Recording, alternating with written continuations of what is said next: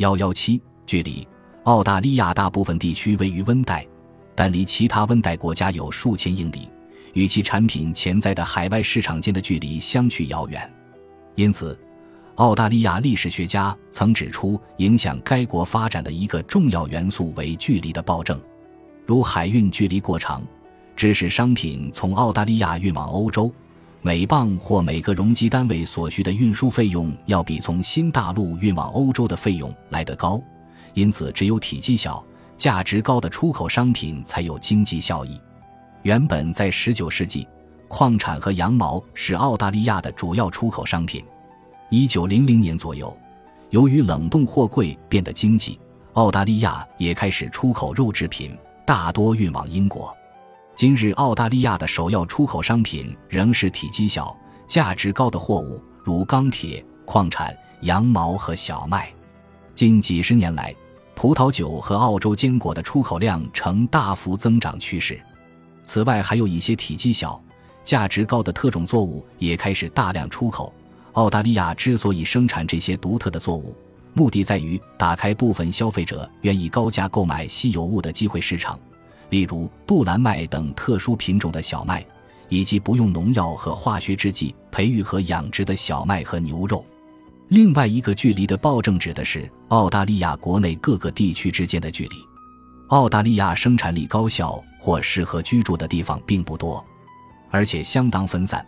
这个国家人口虽然只有美国的四分之一，分布面积却相当于美国本土四十八个州。因此，澳大利亚国内运输成本高。必须花费昂贵的代价才能维持第一世界的生活方式。例如，澳大利亚政府为了让所有的家庭和公司都有电话，投入大量人力物力，在全国架设电话线，甚至在几百英里外的荒漠也要设站。今日的澳大利亚是全世界都市化程度最高的国家，百分之五十八的人口集中在五大城市。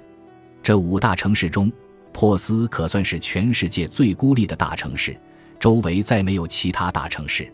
因此澳大利亚最大的两家公司——澳大利亚国家航空公司和澳大利亚电讯公司，都以拉近距离为目的。由于距离问题对澳大利亚国内造成很大的影响，加上干旱的作用，银行等企业在偏远地区的分支机构因经营不善纷纷倒闭，医生也因为同样的原因远走他乡。欧美有大城市和中等规模的城镇，也有小村子，但在澳大利亚，中等规模的城镇正在逐渐消失，取而代之的是两极分化现象。今日，大多数澳大利亚人不是住在少数几个大城市，享受着第一世界的文明，就是在小村子或荒漠地带过着没有银行和医生的日子。澳大利亚的气候难以预测，只有几百号人的小村庄，没什么经济活动。即使遇上五年旱灾，也能存活下来；而大城市依靠大型集水区域，也能安全度过五年旱灾。但对中等城镇而言，五年旱灾意味着城镇的终结，商业与服务难以运作，无法与较远的城市竞争，而他们本身又没有能力整合出大型集水区域。大多数澳大利亚人对本国生态环境的依赖越来越少。他们生活在与外面世界紧密相连的五大城市，而不是散布于澳大利亚各地区。